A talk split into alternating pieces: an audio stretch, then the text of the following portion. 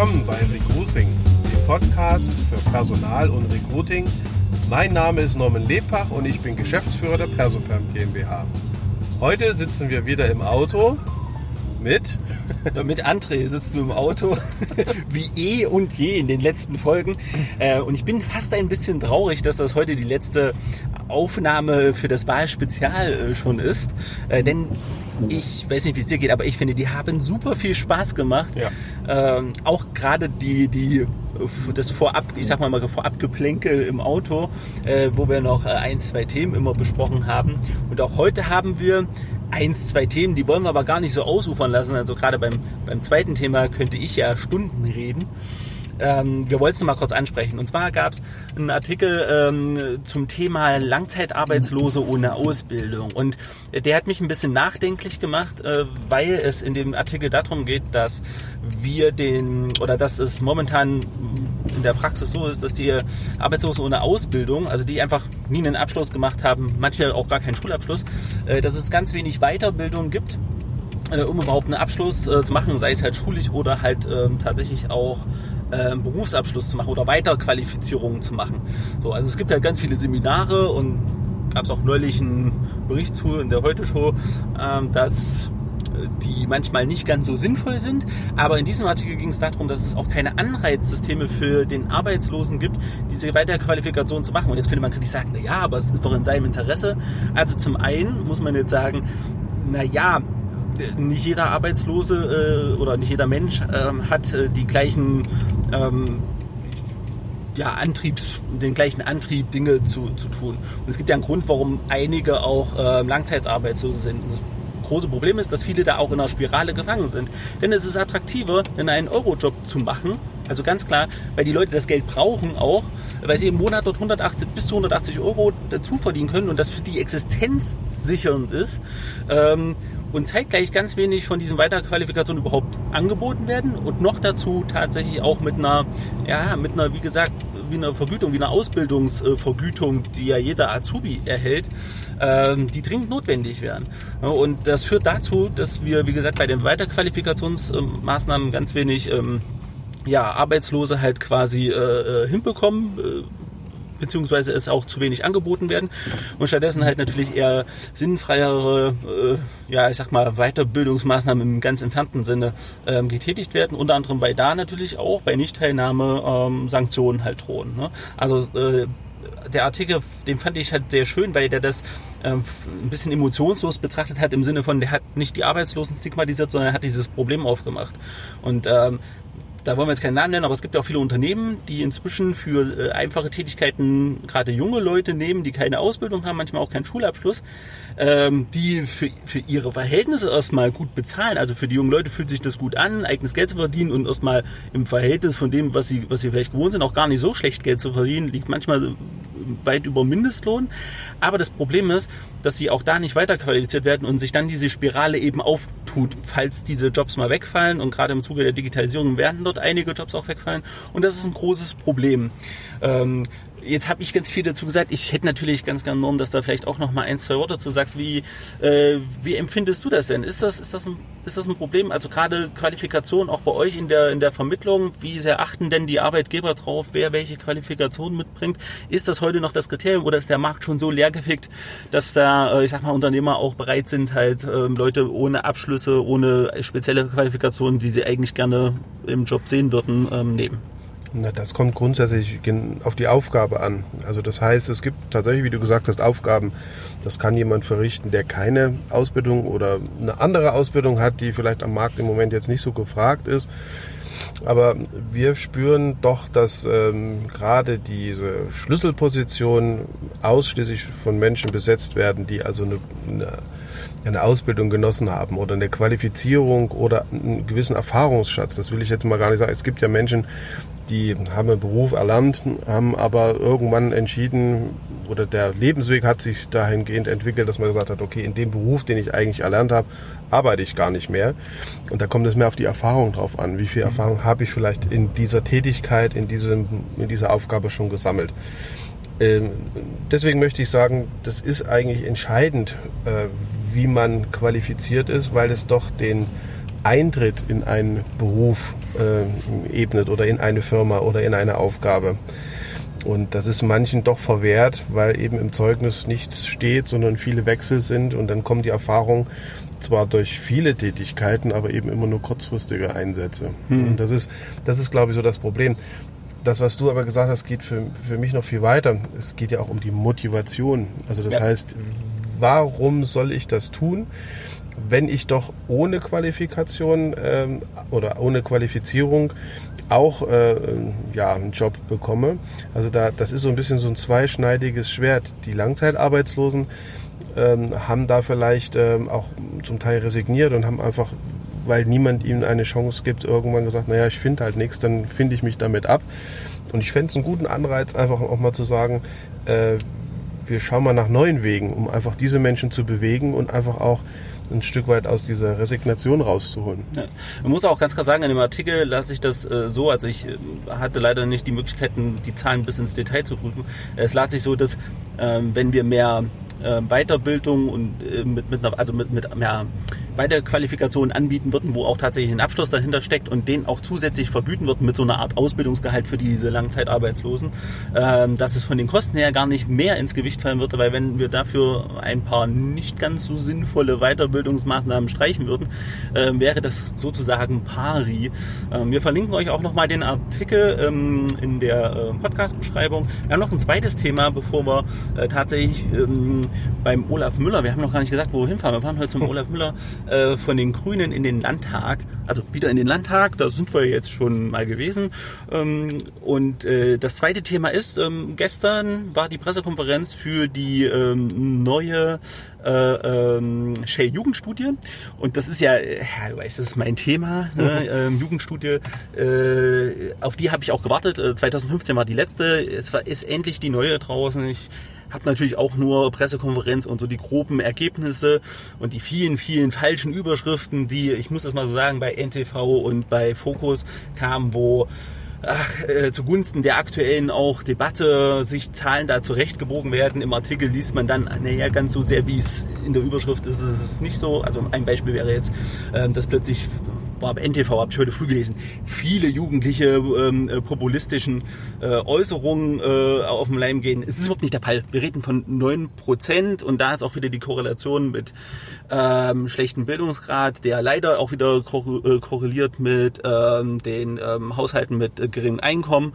äh, weil das haben wir laut der Jugendstudie auch nach wie vor nicht geschafft, das voneinander zu entkoppeln. Ähm, und die Ministerin Giffey, die bei der Pressekonferenz gestern mit anwesend war, hat da auch gesagt, das ist das, was uns eigentlich zu denken geben müssen, dass wir das nicht geschafft haben und wir diese Leute mitnehmen, weil der Rest der Jugendlichen, und das ist das, was ich immer sage, äh, die Jugend ist nämlich gar nicht so schlecht, wie das behauptet wird.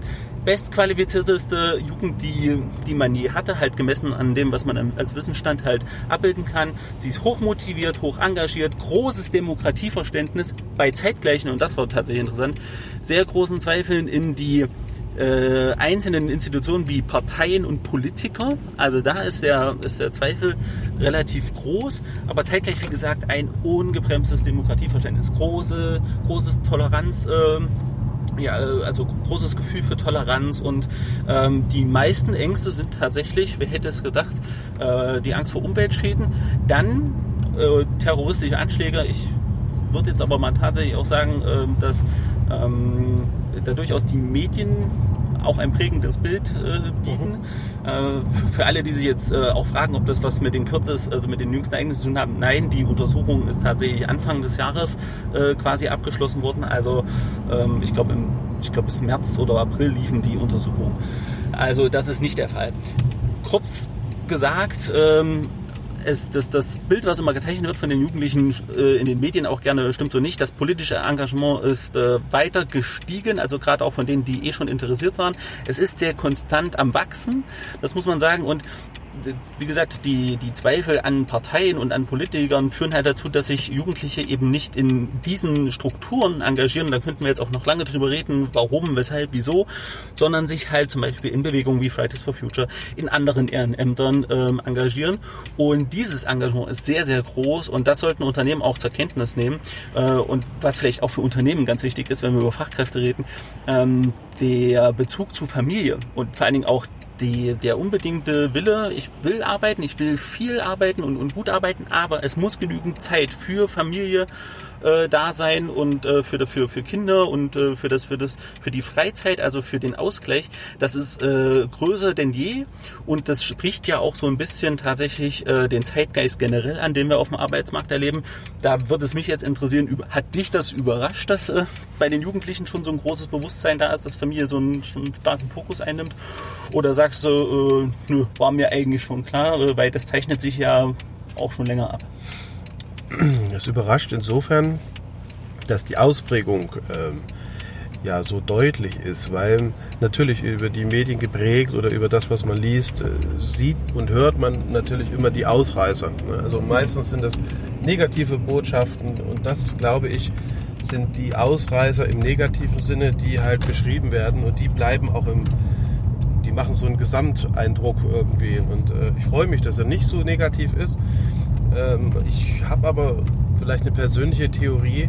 Das heißt, wenn, ja, wenn Vorbilder, wenn Menschen, die also in der Politik äh, ein gewisses, ein, eine gewisse Ausstrahlung, eine Funktion ausüben und an dem man sich auch orientieren kann, nicht mehr so stabil sind und das Gesagte nicht mehr wirklich so glaubhaft ist und ständig widerlegt werden kann durch, ja, durch Fakten oder durch andere Dinge, ähm, dann bleibt die Familie eigentlich als, als, sicheres, als sichere Einheit letztendlich bestehen. Das glaube ich ist auch das, wo viele sagen, okay, ich vertraue viel, aber der Familie am meisten. Und das ist so ein bisschen das, was ich spüre auch, ähm, dass viele wirklich sagen, okay, das Wichtigste ist die Familie. Das finde ich auch gut. Das war schon immer so. Das ist auch, hat sich nicht verändert.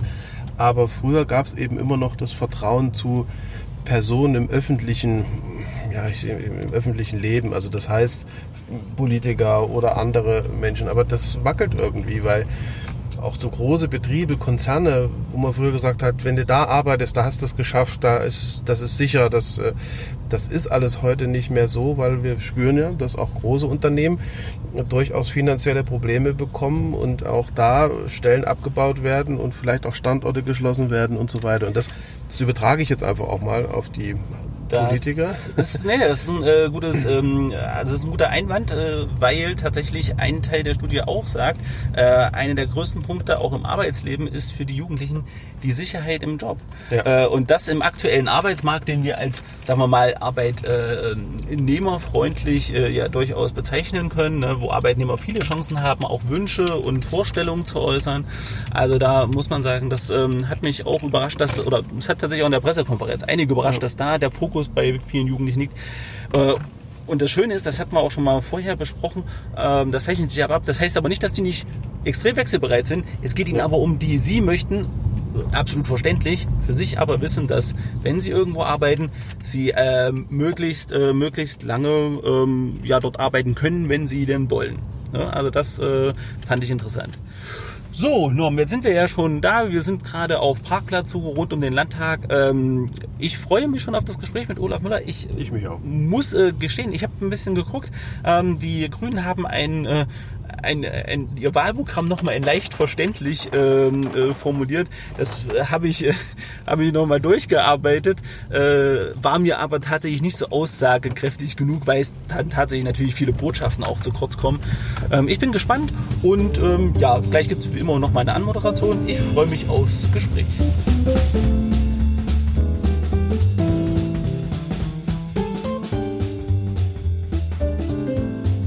Willkommen bei Recruiting, dem Podcast für Personal und Recruiting.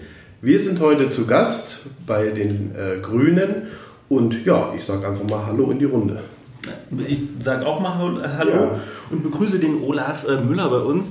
Und beziehungsweise eigentlich sind wir, nee, ja bei, wir sind ja bei dir. Ich wollte gerade sagen, wenn ich jemanden begrüßen darf, darf ich euch beide hier begrüßen. Ihr seid zu mir in den Landtag gekommen, was ich total klasse finde.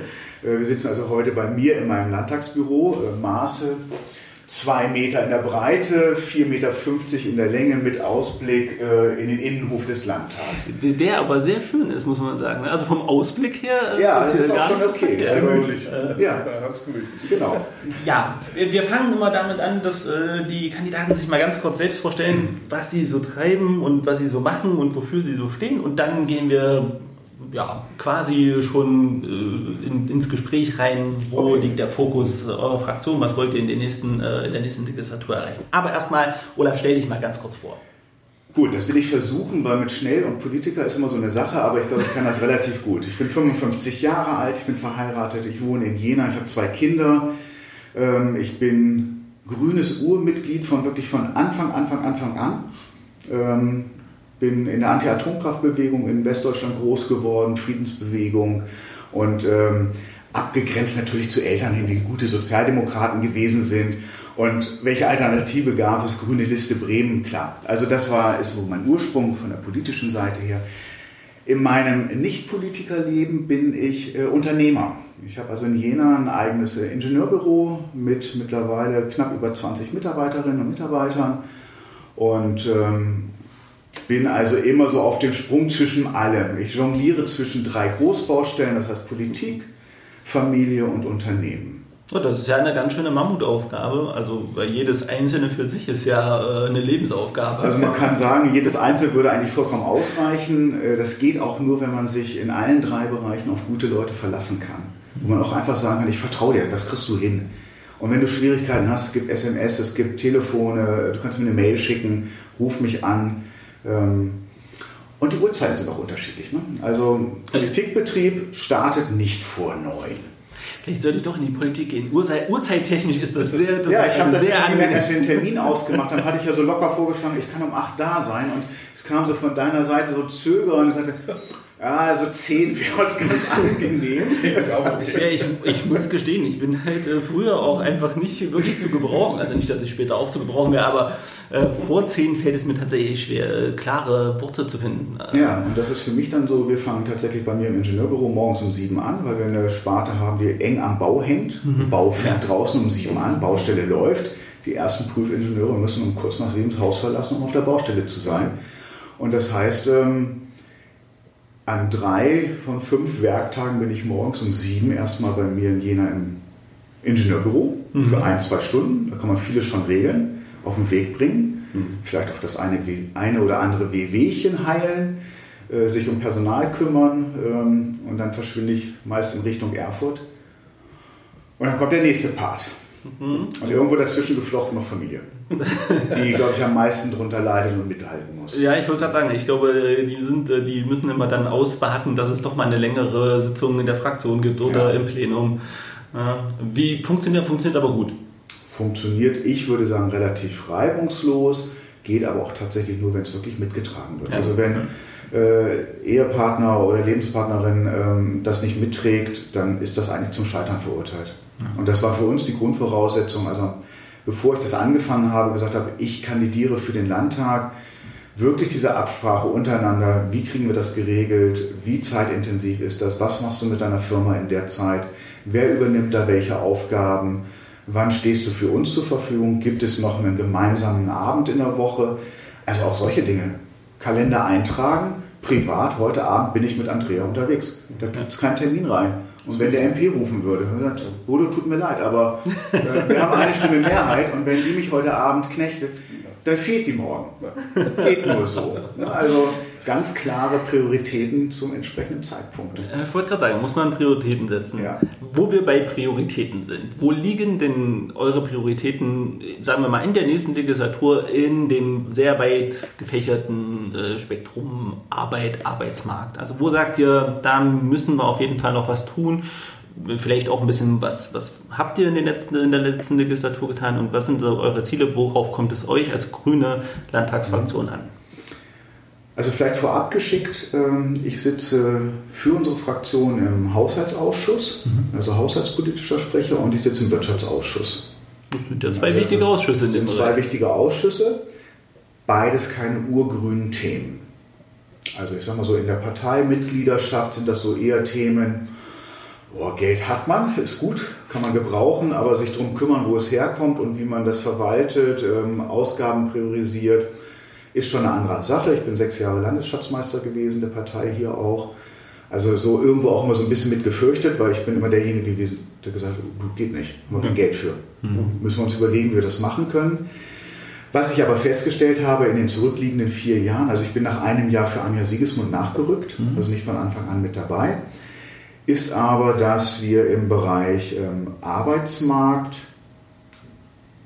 Beschäftigung im weitesten Sinne immer wieder vor denselben Herausforderungen stehen und zwar vollkommen unabhängig, mit wem wir uns unterhalten. Ich bin heute Abend auf einer Veranstaltung ähm, Landwirtschaft in Ostthüringen und da werde ich dieselben Fragen bekommen, wie wenn ich morgen zu einer Veranstaltung gehe im Bildungsbereich. Personal, Personal, Personal, Personal. Woher sollen wir es nehmen? Äh, wir sind eine schrumpfende Gesellschaft. Mhm. Ähm, wir sind eine alternde Gesellschaft, gerade auch im Personalbereich. Ähm, und alle, alle Sektoren erheben denselben Anspruch nach hochqualifiziertem Personal. Ob das der Handwerksbetrieb ist, ob das die Kindergärten sind, ob das die Schulen sind, ob das äh, der Bereich innere Sicherheit ist, Justiz ist, ähm, Feuerwehren, Verfassungsschutz, es ist eigentlich vollkommen egal, wo ich aufschlage. Ähm, eins der zentralen Themen ist, wie gehen wir mit dem sich abzeichnenden nicht nur Fachkräfte, sondern Kräftemangel generell ja. hin. Das ist ja sogar in dem Bereich der Ungelernten mittlerweile so, dass man nicht mehr genügend Leute findet, die für die zur verfügenden Jobs zur Verfügung stehen. Also ein ganz zentrales Thema. Ja. Ähm, ich kann dann auch immer wieder nur sagen, wir können, wir müssen eigentlich Thüringen so attraktiv machen, dass wir auch von Zuwanderung leben. Also wir müssen auch zusehen, dass wir Leute von außerhalb bekommen. Äh, das spricht dieses ganze Themenfeld Migration an. Das ist natürlich hochsensibel. Jeder weiß das. Keiner will wirklich drüber reden, weil er Angst hat. Das ist ähm, schwer belastet, das Thema. Aber ganz konkretes Beispiel. Wir haben bei mir im Unternehmen Elternzeitbedingt und aufgrund der Auftragslage brauchen wir zwei neue Bauingenieure. Mhm. Woher nehmen? Woher nehmen? Der Markt ist leer. Da würde ich gerne, Norm, woher nehmen? Du bist der Experte. Ja, woher nehmen? Woher nehmen? Also ich habe eine Lösung dafür. Achso, ja gut, okay Norm, dann müssen wir uns die Lösung anhören. Oder also ich, ich würde ganz gerne hören, dass du noch mal, äh, vielleicht nochmal grundsätzlich was äh, zum Fachkräftemangel sagst, beziehungsweise zum, du hast es so schön gesagt, oder zum Arbeitskräftemangel, weil wir ja. haben ja nicht nur Fachkräftemangel. Ja, der ist, der ist nicht nur angekommen, der ist brutal der ist eingeschlagen. Brutal, ja. ja. und das ist, betrifft fast alle Branchen, das betrifft ja sogar auch den öffentlichen Bereich. Verwaltungs, äh, genau dasselbe. Genau. Und so muss man auch, so auch verstehen, es konkurrieren auch alle Bereiche ja. miteinander. Also das heißt, der Bauingenieur, der hier ins äh, Ingenieurbüro gehen soll, der hat natürlich auch die Alternative, vielleicht auf einer äh, Stelle zu sein im öffentlichen Selbstverständlich. Bereich. Und ähm, das muss man auch als Unternehmer verstanden haben, dass man also hier Anreize schaffen muss, dass man ähm, nicht nur, ich sag jetzt mal, eine Stelle ausschreibt und dann darauf hofft, dass äh, sich Bewerbungen. Äh, Kann man machen, die Hoffnung stirbt zuletzt. Ne? Also, es gibt da sicherlich unheimlich viele Instrumente. Wir als Dienstleister unterstützen da die Unternehmen auch in der Hinsicht, aber es wird nicht ohne Zuwanderung funktionieren auf Dauer und es wird vor allen Dingen auch nicht ohne dass jemand vielleicht hier in die Region auch kommt. Also ich sage mal gerade punkto, du hast gesagt, Olaf, äh, die Attraktivität des, äh, des, des Standortes ist da alles entscheidend. Also wir haben da Bundesländer, umliegende Bundesländer, die sind alle schön. Ja, also es, äh, und ähm, es muss aber uns gelingen in Thüringen, dass unseres vielleicht unser Thüringen ein bisschen schöner noch wird. Und ich sage das mal, in der Hinsicht eben Menschen sich entscheiden, ganz bewusst für Thüringen. Und das ja. Ist einfach ein Auftrag, ähm, den, den es zu bewerkstelligen gilt. Über die Attraktivität des Standorts würde ich mich gleich unterhalten, aber mich interessiert natürlich die Lösung, die du jetzt. genau, mich auch. Klar. Also wir haben natürlich ganz klassisch gesagt, okay, ähm, wen können wir überhaupt ansprechen? Wo konkurrieren wir eigentlich? Äh, wenn wir anfangen, über Lohn zu sprechen mit ähm, Standorten wie Frankfurt, Main, Stuttgart, äh, den westdeutschen ja. Metropolen, können wir nicht konkurrieren. Das kriegen wir nicht hin, das kriegen wir am Markt auch nicht durchgesetzt. Hm. Das ist also nach wie vor der, der Thüringer Markt oder mal, der ostdeutsche Markt für uns nicht bereit zu zahlen. Ich glaube, er könnte es, aber diese Erkenntnis ist einfach noch nicht angekommen. Daran arbeiten wir. Das probieren wir natürlich jedes Jahr wieder von neuem aus, ähm, durch entsprechende Preissteigerungen oder Zuschläge auch hinzukriegen. Ähm, also haben wir geguckt, ähm, wo wird eigentlich ausgebildet, Bauingenieure mit dem Schwerpunkt Baugrund, Bau, Baugrundtechnik, also für diesen Bereich haben wir gesucht, also auch schon ziemlich speziell. Mhm. Und haben herausgefunden, es gibt im Umkreis von 200 Kilometern um Jena herum ein gutes Dutzend Schulen, Hochschulen, Facheinrichtungen, die in diese Richtungen ausbilden. Die haben wir alle angerufen und gesagt, ihr habt doch sicherlich ein schwarzes Brett und sowas. Also ganz klassisch, ne? Mhm. Können wir da was aushängen? Ja, könnt ihr machen, kein Problem. Dann haben wir einem Kollegen gesagt, pass mal auf, du setzt dich heute ins Auto und dann fährst du alle ab. Einmal die Runde rum und hängst große DIN A3 Blätter aus. Super tolle Stelle in der Leuchtturmstadt Jena. Standortfaktor. Mhm. Jena zieht. Also es wäre was anderes gewesen, jetzt will ich nicht sagen Gera Zeit oder sonst irgendwas, aber wo Leute schon eher mal gezuckt hätten, so, hm. Die ländlichen Gegenden sind, sind durchaus schwierig ne? ähm, zu besetzen. So, genau. Das war also die erste Runde. Dann haben wir ganz normal über die ähm, Online-Plattformen, äh, die es gibt, angeboten. Und wir haben es einfach im Kollegenkreis auch gestreut. Also wirklich Mund-zu-Mund-Propaganda. Und am Ende haben wir äh, einen Rücklauf aus allen drei Bereichen bekommen. Erstaunlicherweise. Nicht viele, damit haben wir auch nicht gerechnet. Ich habe zuerst gedacht, naja, hoffentlich meldet sich überhaupt jemand. Mhm. Ähm, die Bundesagentur für Arbeit hat uns zwei Leute geschickt. Ähm, es haben sich Leute aus den Hochschulen direkt beworben. Die haben auch nachgefragt, ob sie vielleicht in einem Jahr nochmal nachfragen können. Sie sind noch nicht so weit. Mhm. Und gesagt, selbstverständlich, ihr könnt bei uns auch ein Praktikum machen. Also solche Dinge. Sehr früh auch versuchen, ähm, Personal, zu Menschen zu binden, ja. was in der Universitätsstadt natürlich immer ein Vorteil ist. Mhm. Das sind die kurzen Wege. Also wir haben zwei Abteilungen, Bau und ähm, also der technische Bereich und einen umweltplanerischen Bereich. Und den bedienen wir beispielsweise komplett aus Jena selber machen da wollte ich Praktika bei uns. Wollte ich jetzt nachfragen. Also Jena bildet tatsächlich auch aus. Ich weiß, in Erfurt an der FH haben wir Bauingenieure. Ja, genau. Also Jena bildet keine Bauingenieure aus. Da ist das nächstgelegene Weimar. Ähm, gibt aber auch im Erzgebirge ähm, durchaus ähm, die ein oder andere Einrichtung. Sachsen-Anhalt macht auch ein bisschen was. So, um das kurz zu machen, wir haben nachher Bewerbungen gehabt. Wir haben vier Leute eingeladen zu Bewerbungsgesprächen, waren zwei Frauen dabei, zwei Männer. Und am Ende haben wir uns für einen ähm, Kollegen, der jetzt seit zwei Wochen bei uns arbeitet, kommt aus dem Iran, mhm. hat im mhm. Iran also seine Bauingenieurausbildung gemacht, dort in der ähm, Exploration von Erdöl und Erdgas gearbeitet, ganz klassisch. Bietet sich ja quasi Bietet sich an. Äh, wir hatten am Anfang so ein bisschen Sorge, ja, und was machen wir mit der Sprachbarriere? Mhm. Der hat, ähm, jetzt will ich nicht lügen, B1 oder B2, also noch nicht so unendlich viel. Also für Alltagsdeutsch funktioniert das. Fachsprache ist dann schon eine andere. Aber Fachsprache ist wirklich was anderes. Aber er ist sehr fit im Englischen. So. Wir bei uns im Kollegium eher das Problem, dass das bei uns nicht so ausgeprägt ist. Ich, ich, muss aber mal sagen, ich, ja. meine Erfahrung ist, dass das tatsächlich auch ein, eher ein Problem in den neuen Bundesländern ja. ist, dass wir hier Probleme haben, wenn wir internationale Kollegen. So es ist tatsächlich so. Also meine Kollegen ähm, sofern sie so meine Altersklasse der 50-Jährigen betrifft, sind im Englischen fürs Alltagsgeschehen, das reicht, aber darüber hinaus nicht. Mhm. Ist auch verständlich. Das war im System so nicht vorgesehen. Wenn man Englisch an der Schule hatte, naja, dann hat man Englisch aus Büchern gelernt, aber das Praktizieren fehlt halt. Mhm. So, und dann haben wir eine junge ähm, Bewerberin gehabt aus äh, Weimar, die sich bei uns vorgestellt hat und ähm, mit der sind wir auch handelseinig geworden und die hat acht Jahre in London gearbeitet. Ja, cool. pa, passt doch. Äh, internationale Erfahrung, Englisch fit, das heißt, die beiden wissen noch nicht so ganz von ihrem Glück, was sie erwartet. Also wenn sie heute oder demnächst zuhören, dann wissen sie, was demnächst passiert, weil die kommt erst nächste Woche. Okay. Ähm, aber die beiden werden wir also zusammenarbeiten lassen, weil wir damit die Chance haben, dass sie bei fachlichen Problemen es tatsächlich über Englisch lösen können. Ja. Und für meine anderen Kollegen die Chance ist tatsächlich auch dort mal mit reinzuschnuppern und zu merken, das geht auch anders. Also wir sind gespannt. Unser iranischer Kollege ist jetzt seit 14 Tagen da. Der macht so den klassischen Weg mit Labor, Außenarbeiten, Feldarbeiten, also langsam reinwachsen. weil Es ist einfach ein anderes Metier. Und ähm, so was Attraktivität generell angeht, das ist meine Erfahrung. Ähm, ich bin seit 25 Jahren, 26 Jahren jetzt in dem Laden, bin da reingewachsen, habe nach und nach Anteile übernommen, bin heute Mehrheitsgesellschafter auch.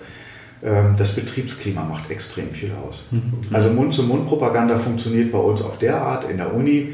Wenn ihr ein gutes Praktikum machen wollt, dann geht zur GLU nach Jena. Die haben ein super Betriebsklima und wir haben auch keine Personalfluktuation. Also wenn, gehen Leute freiwillig, weil sie sich wohin umorientiert haben, weil ein Lebenspartner dorthin gezogen ist. Aber es ist bisher noch keiner gegangen mit der Ansage, das war einfach Kacke bei euch. Mhm. Also sind wir wieder bei unserem äh, klassischen Thema des Employer Branding, wie wirkt man nach außen? Ja, ähm, ganz, welche, ganz, ganz wichtig. Welche Unternehmenskultur äh, verkörpere ich? Also das, ja, sind, so die sind Klassiker. das sind so die Kleinigkeiten auch. Wie gehe ich damit um, wenn ich... Ähm, ich habe Kollegen, Berufskollegen, die haben irgendwann gesagt, bist du eigentlich wahnsinnig? Deine Belegschaft besteht aus mehr als 50 Prozent aus jungen Frauen mittlerweile. Gut. Die werden doch alle schwanger. Und ich so, ja.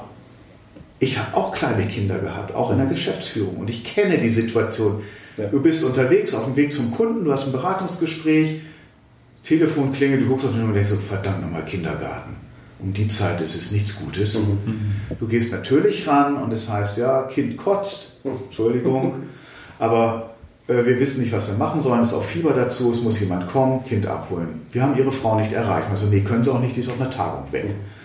Also, ja, ähm, geben Sie mir noch mal eine Viertelstunde, ich rufe gleich zurück, ich muss noch mal was klären. Und dann kommt so dieses Aha-Erlebnis. Kann ich jetzt den Kunden anrufen und sagen, du, sorry, tut mir echt leid, aber mein Kind liegt gerade in der Kita flach. Ja. Können wir den Termin verschieben? Und das geht. Das kann man machen. Man muss nur den Mut aufbringen und die Ehrlichkeit an der Stelle. Und dann kann man ganz vieles machen. Und ich habe auch schon meine Tochter fieberkrank einfach mitgenommen, weil es einfach nicht mehr ging. Und auch das ging. Das Beratungsgespräch war hocheffizient, sehr kurz. Wir haben in einer Viertelstunde alles durchgesprochen, weil alle haben dieses fiebernde Kind gesehen und gesagt, der Müller, der muss einer nach Hause. Und wir waren nach einer Viertelstunde durch gewesen auch. Hier eine ganz neue Vertriebsstrategie. Ja. also das ist nicht zur Nachahmung empfohlen. Das war also die super Notlösung, weil nichts mehr ging. Manchmal ist das halt tatsächlich. Aber manchmal ist das wahre Leben einfach so. Mhm. Und ähm, darauf zurückkommt, habe ich immer gesagt, ja, ich weiß aber, wie ich mit Menschen umgehen kann, die in der Situation sind. Und wenn ich einen Vater oder eine Mutter bei mir sitzen habe und ich merke, dass die nicht konzentriert bei der Sache sind, dann frage ich nach, ist bei euch zu Hause alles in Ordnung? Und dann heißt es, naja, Kind ist krank zu Hause. Und ich sage, was machst du dann hier? Das bringt jetzt hier nichts. Hm. Sieh zu, dass du nach Hause kommst. Sag mir Bescheid, wie lange, und wir kriegen das geregelt. Und es geht. Und es geht in einem gut funktionierenden Kollegium untereinander, die alle irgendwann mal schon in der Situation waren oder kommen könnten, wissen aber auch, wir finden hier offene Ohren und wir finden immer eine Lösung dafür. Und ich finde das eine ganz entscheidende Sache, das auch nach, nach draußen zu bringen, ähm, dass Kinder oder Familie eben kein Hemmnis sind, sondern da an der Stelle auch eine Bereicherung sind. Das passt ganz gut. Ähm, wir hatten es ja im Vorgespräch schon, schon mal angesprochen. Wir haben ja vorhin über die Share Jugendstudie gesprochen und ein ganz wichtiger Punkt für, für die Jugendlichen ist die Vereinbarkeit von Beruf und Familie und Erzählung. Und das merken wir dramatisch im Moment. Also wir Alten, immer noch sagen so, ey, komm, das kann nicht sein, wir fangen morgens um sieben an und um 16, 17 Uhr ist halt irgendwann Feierabend. Die, die jetzt kommen, stellen sehr schnell konkret die Frage, wie sieht es mit flexiblen Arbeitszeiten aus? Was ist mit Homeoffice? Ähm, wie wird Freizeit gestaltet? Wie wird, werden Urlauber abgesprochen? Also solche Dinge. Ähm, das ist ein Lernprozess. Den muss man machen. Beim Homeoffice habe ich ähm, am Anfang gedacht, ja, ist eigentlich eine gute Sache. Mittlerweile, nachdem ich mich so ein bisschen vertieft habe, habe ich gesagt, nee, ich glaube, ich tue euch keinen Gefallen damit. Weil unser Job bei uns, und das ist auch hier in der Fraktion so, der lebt von Dialog und von Kommunikation. Und wenn ich alleine zu Hause bin, dann schneide ich mir den Weg ab. Ja, also es ist, es also ist tatsächlich auch nicht für jedermann. Ist also nicht für jedermann. Also ich glaube, dafür muss man wirklich selber sehr gut strukturiert sein. Hm. Ähm, also ich bin froh, dass mein Büro eine Viertelstunde mit dem Fahrrad entfernt ist, eine halbe Stunde zu Fuß und nicht im selben Haus ist. Mhm. Wenn ich die Tür zugemacht habe, dann habe ich auch wirklich an der Stelle erstmal eine räumliche Trennung. Und die finde ich für jeden auch, auch wirklich wichtig. Sagen zu können, bis hierhin habe ich jetzt meinen Job gemacht, den habe ich gut gemacht und jetzt habe ich aber auch Freizeit. Als Geschäftsführer, okay, ist immer noch eine andere Sache, als Inhaber sowieso. Äh, das hängt einem permanent am Hals. Aber das ist halt so. Lass uns mal äh, wieder auf den, auf den politischen Aspekt politischen Bereich äh, kommen, weil das, ist ja das, eher da. das, ist genau. das, was, was, äh, was wir ja beleuchten wollen. Ähm, wir haben vorhin schon ganz kurz angesprochen und, und äh, jetzt im Gespräch äh, ist das ja auch die ganze Zeit präsent, die Attraktivität. Äh, jetzt nicht für das einzelne Unternehmen, sondern als, äh, als Standort, als, als Bundesland. Ähm, wir haben auch äh, schon kurz angesprochen, dass ähm, die aktuelle politische Entwicklung gerade für Thüringen dort schwierig ist. Norm hat schon in den anderen Gesprächen immer wieder gesagt, gerade im medizinischen Bereich merken wir das sehr stark, weil wir dort viel, viel, ähm, viele Ausländer akquirieren, einfach weil wir hier gar nicht genügend Ärzte haben. In manchen Fachbereichen gibt es hier gar nicht Pflegekräfte, genau dasselbe. Ohne Initiative im Ausland wird das nicht funktionieren. Ja. Wie sehen eure Vorstellungen aus, wie wir diesen Standort auch, ich sag mal, mit ähm, der Situation, wie wir, sie, wie wir sie haben und wie sie jetzt auch wahrscheinlich äh, sich im Wahlergebnis niederschlagen wird, wie, äh, welche Vorschläge habt ihr oder welche Ziele habt ihr, wie wir das Bundesland Thüringen attraktiver machen können, gerade auch für äh, ja, Arbeitskräfte, die von außerhalb hinzukommen, sei es aus einem anderen Bundesland oder tatsächlich auch aus dem Ausland? Also ihr merkt schon, es ist ein schweres Luftholen, weil ich glaube, an dem, an dem äh, politischen Umfeld, so wie es sich momentan abzeichnet, wird man kurzfristig, und ich finde das eine bittere Erkenntnis, wenig machen können. Mhm. Ähm, damit werden wir zu leben lernen müssen. Also ich habe jetzt gerade Besuch meiner Eltern aus äh, Bremen gehabt für drei Tage und da haben wir uns lange darüber unterhalten, auch ähm, aus der Historie der Wende heraus, ähm, Angstsituationen, Verlustängste, die sich ja auch in diesen Wahlergebnissen in einer gewissen Form auch widerspiegeln, da werden wir jetzt nicht viel dran ändern können. Äh, wir können eigentlich immer nur dabei bleiben, äh, dafür zu werben, dass wir eine offene Gesellschaft sind, dass wir uns eben nicht abschotten, dass wenn wir Fachkräfte oder Personal generell von außen brauchen, ob aus anderen Bundesländern, die Fragen werden genauso kritisch gestellt, mhm. oder ob den, aus dem EU-Ausland oder sogar darüber hinaus, äh, immer wieder zu sagen, wir nehmen euch an die Hand, wir liefern euch die Infrastruktur drumherum, um die Sprachkenntnisse zu erwerben, um den Einstieg ins Arbeitsleben möglichst leicht zu machen. Und das sind tatsächlich auch konkrete politische äh, Forderungen zu sagen, jemand, der aus dem Ausland hierher kommt zum Arbeiten, der braucht von Anfang an das Angebot auf die Sprachkurse. Weil nicht jeder wird über die Goethe-Institute irgendwo auf dieser Welt äh, schon so viel im Vorfeld gemacht haben. Mhm. Der braucht auch die Betreuung in der Kommune vor Ort, die ganzen Behördenwege zu bewerkstelligen. Meine Frau hat das über Jahre hinweg im Universitätsbereich in Jena gemacht. Wenn die eine Arbeitsgruppe einen wissenschaftlichen Mitarbeiter irgendwo aus der Welt bekommen haben, viele aus Indien, die hat die zwei Tage an die Hand genommen und ist mit denen zu allen Behörden gegangen, hat quasi äh, einen Laufweg gehabt, das brauchen wir und ich glaube, das müssen wir Leuten auch anbieten, die kommen. Mhm. Das ist eine politische Forderung, dafür brauchen wir Geld, dafür brauchen wir auch Geld in Kommunen, auf Landesebene. Wir müssen das klarer strukturieren, finde ich. Wo sind die Anlaufpunkte? Weil das machen wir uns als Einheimische ja gar nicht mehr so, so, oder das sehen wir ja gar nicht mehr, welche Wege wir eigentlich machen müssen, um unseren Alltag zu bewältigen. Ja. Ob das ein Nachsendeantrag ist bei der Post oder sonst irgendwas. Ne? Ein neues Konto eröffnen. Wo bekomme ich einen Personalausweis? Wo muss ich mich anmelden? Ähm, wie kriege ich meine Kinder angemeldet zur Schule, zum Kindergarten? All diese Dinge. Und ich glaube, da kann man eine ganze Menge machen. Und ich finde, das ist auch ein Stückchen Attraktivitätssteigerung. Ja, ja. Nach außen sagen zu können, wir geben euch einen Menschen an die Hand, der euch mit durch den Weg begleitet aber das geht auch schon los, dass äh, wir die Verwaltung dahingehend fit machen müssen, dass wenn ich eine Internetseite habe, dass die eben nicht nur auf Deutsch angeboten wird, mhm. sondern multilingual, mindestens Englisch. Also Englisch setze ich eigentlich als, äh, als Muss mit voraus und es gehören eigentlich auch noch weitere Sprachen mit dazu, sodass ich eben nicht einfach schon auf der ersten Seite scheitere, weil ich eben noch nicht Deutsch kann. Ja. Und das sind Dinge, die man, glaube ich, relativ leicht mit auch überschaubaren finanziellen Aufwendungen machen kann.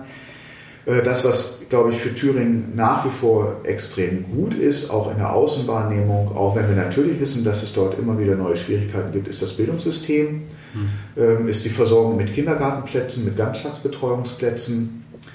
Ähm, da sind wir diejenigen, die sagen, ein zweites oder drittes äh, beitragsfreies Kindergartenjahr ist jetzt nicht so unbedingt unsere Wunschvorstellung, weil ich glaube, bevor man ähm, dieses Geld dort für ausgeben, würde ich das, das wollen wir als Grüne auch viel lieber und viel stärker noch in die Qualitätssteigerung setzen. Und Qualität heißt an der Stelle eben auch zusätzliches Personal. Also den Personalschlüssel quasi. Den Personalschlüssel dahin zu bringen, dass er wirklich äh, eine intensivere, eine bessere Betreuung vorsehen kann, weil dafür sind die Gruppen einfach zu groß bei uns auch.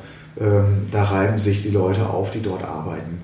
Im schulischen Bereich natürlich genau dasselbe ähm, da muss man eigentlich sagen, da muss man die Hochschulstandorte eben auch wiederum, das betrifft dann Erfurt und Jena als die beiden Standorte, an denen Lehrer ausgebildet werden, ähm, in der Attraktivität zumindest zu halten. Ich glaube, sowohl Erfurt als auch Jena ziehen recht gut.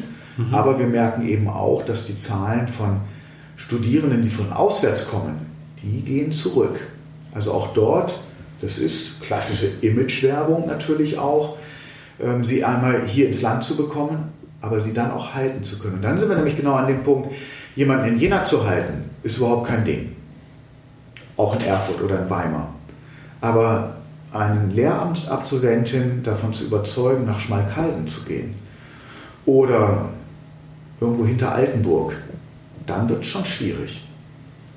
Und das ist dann tatsächlich was, wo ich glaube, die gesamte Gesellschaft gefordert ist, zu erkennen, dass wir diese Menschen bei uns brauchen. Mhm. Also da ist auch der letzte Ortsbürgermeister aufgefordert, der letzte Gemeinderat und der letzte Dorfmitmensch aufgefordert, ähm, ja, eigentlich die Arme aufzumachen und sagen, herzlich willkommen. Weil ich weiß, dass ich euch brauche. Ähm, wir, äh, die Lehrerdiskussion hatten wir jetzt tatsächlich, glaube ich, fast auch in, in, jeder Folge. Das Thema Bildung ist, ist natürlich gerade für den Arbeitsmarkt. Das ist ein zentrales Thema, weil das ist natürlich das Thema, was äh, landespolitisch auch maßgeblich mitbestimmt werden kann. Weil die anderen Bereiche sind EU- und Bundesangelegenheiten, wo wir eigentlich nur noch die Umsetzer sind. Hm. Äh, äh ich, ich muss die Frage wieder stellen. Wir haben das schon bei Susanne gestellt. Ärgert es ähm, euch als grüne Fraktion tatsächlich, dass ähm, jetzt gerade auch im Wahlkampf, ich muss das so klar benennen, von der CDU-Seite aus, gerade was die Lehrerschaft angeht, ähm, damit quasi geworben wird oder, oder euch vorgeworfen wird als, als äh, Regierungsbeteiligte, ähm, ähm, äh, diese Situation, äh, dass die Situation so ist, wie sie ist. Wobei man ja sagen muss, also ganz nüchtern, dass so eine Lehr Lehrerplanung ja nicht, äh, sagen wir mal, in fünf Jahren, sondern eher so in acht bis zehn Jahren eigentlich stattfindet. Ist das was, wo ihr sagt, da stört ihr euch dran? Und ähm, wie sehen denn eure Pläne aus, es, ähm, da entgegenzuwirken? Es war jetzt schon, Lehrer werden wieder verbeamtet, ähm, ist ja, ist ja ähm, etwas, was umgesetzt wurde, also ist mhm. tatsächlich ne, schon umgesetzt. Schon und ähm, ich habe jetzt auch gelesen tatsächlich, dass die Referendarstellen wieder äh, noch nach oben ähm, aufgestockt wurden. Was kann man noch tun? Was sind eure Pläne, wo sagt ihr, okay, das sind noch Stellschrauben, da können wir den Lehrerberuf auch wieder attraktiver machen? Ich fange mal ganz von vorne an, ob es uns ärgert. Also ich sage jetzt, ja, es ist halt Wahlkampf. So.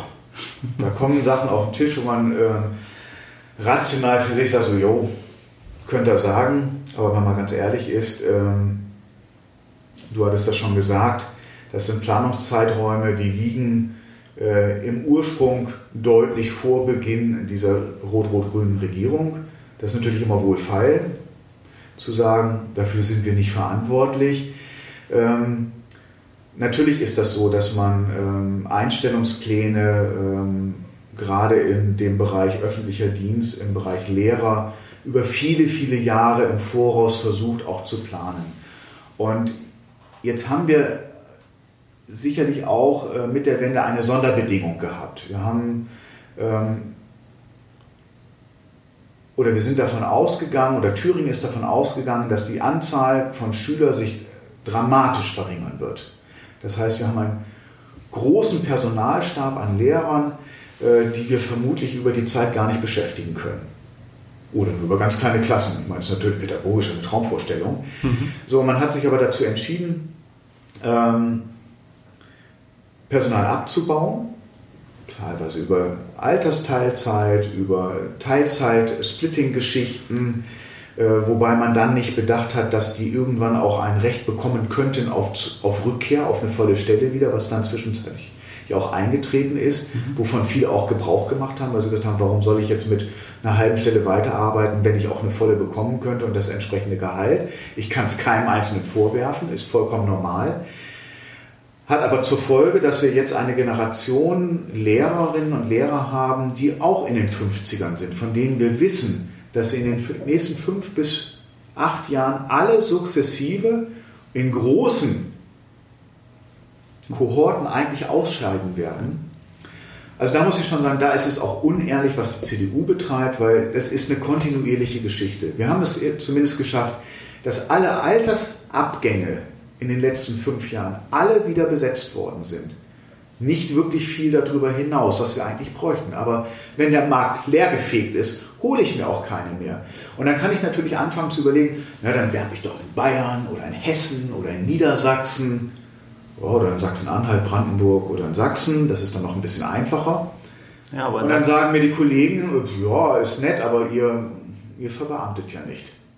Also das war der erste Schritt, wo ich ganz ehrlich sagen muss, aus meiner Sicht heraus, Verbeamtung für Aufgaben mit hoheitlicher Funktion, ja. Mit Dienstleistungsfunktion eigentlich nicht erforderlich. Und das soll gar nicht einen Lehrer jetzt schlechter stellen, weil ich denke auch ein Lehrer oder eine Lehrerin, äh, die in einem Angestelltenverhältnis ist, hat eine gleiche Sicherheit, was ihre Beschäftigung angeht, wie ein verbeamteter Lehrer. In der Entlohnung ist es was anderes, weil die Altersvorsorgung anders geregelt wird und die Krankenversicherung anders geregelt wird. Aber da sind wir ohnehin in einem ähm, weiteren Politikbereich, wo wir als Grüne andere Vorstellungen auch haben, was ähm, Rentenvorsorge angeht, was, alte, äh, was Krankenversorgung angeht. Das heißt, den Schritt mussten wir machen, mhm. ob wir wollten oder nicht, Verbeamtung mit anzubieten, um zumindest auf Augenhöhe mit unseren Nachbarbundesländern mitziehen zu können. Das haben wir geschafft. Ähm, was wir aber erreichen müssen, ist, dass die Absolventen, die hier ausgebildet werden, ähm, sofort in ein Referendariat einsteigen können, und zwar unabhängig davon, wann sie fertig werden. Da sind wir dran, das wird auch wieder gehen. Das heißt, wenn jemand im März fertig wird, der kann dann im April auch irgendwo anfangen. So flexibel müssen wir einfach werden, über, über unsere Schulämter zu sagen, ja, dann kommt eben im April bis Juni noch eine neue Lehrkraft dazu, die beschäftigen wir auch und dann geht es in den normalen Turnus rein. Denn das machen die anderen Bundesländer auch schon längst. Mhm. Das hätte man hier schon vor zehn Jahren auch machen können. Da muss ich auch sagen, das hat die vorherige Landesregierung auch nicht gemacht. Also da sind wir dabei, das erreichen wir auch, das werden wir auch ausbauen. Und dann gibt es, äh, glaube ich, so ein, so ein, Thema, wenn man so über Lehrerinnen und Lehrer spricht, äh, so in der Öffentlichkeit, da wird ja auch relativ schnell mal drüber hergezogen. Also die haben nicht so das höchste Ansehen Wobei ich wirklich sagen muss, ich bin Schulelternsprecher in Jena an einer Thüringer Gemeinschaftsschule auch. Und ich habe eine absolute Hochachtung vor den Kolleginnen und Kollegen, die dort jeden Tag den Job machen. Also die Vorstellung, ich weiß nicht, wie euch das geht, macht euch das mal bildlich. Also, ihr, ihr steigt morgens aus dem Auto und ihr wisst, um 8 Uhr habt ihr 25 pubertierende 14- bis 16-Jährige.